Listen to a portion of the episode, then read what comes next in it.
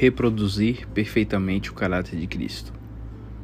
Toda árvore boa produz bons frutos, porém a árvore má produz frutos maus.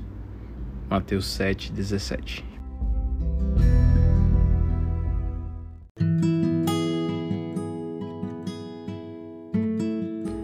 Falar de perfeccionismo é facilmente arriscar-se a ser mal compreendido e acusado de não crer na santificação, em um estilo de vida natural na importância da saúde ou em qualquer outra ação dentro da área de crescimento cristão.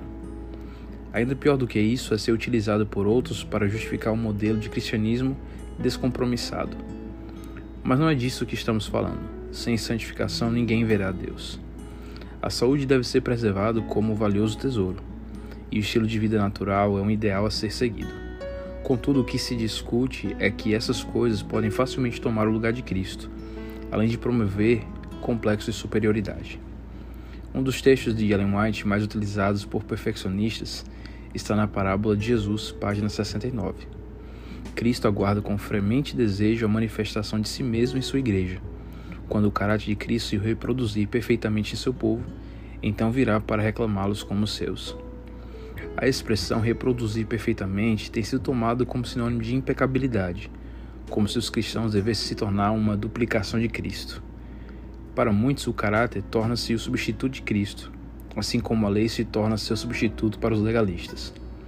Tenho conhecido pessoas que passam, que pensam reproduzir perfeitamente o caráter de Cristo, seguindo a dieta do Éden, ou seja, comendo apenas ervas e frutos que deem semente, o que exclui todo o resto, inclusive verduras e alimentos que nascem sobre a terra. Para outros, significa não usar perfume, sabonete, desodorante, pasta de dentes.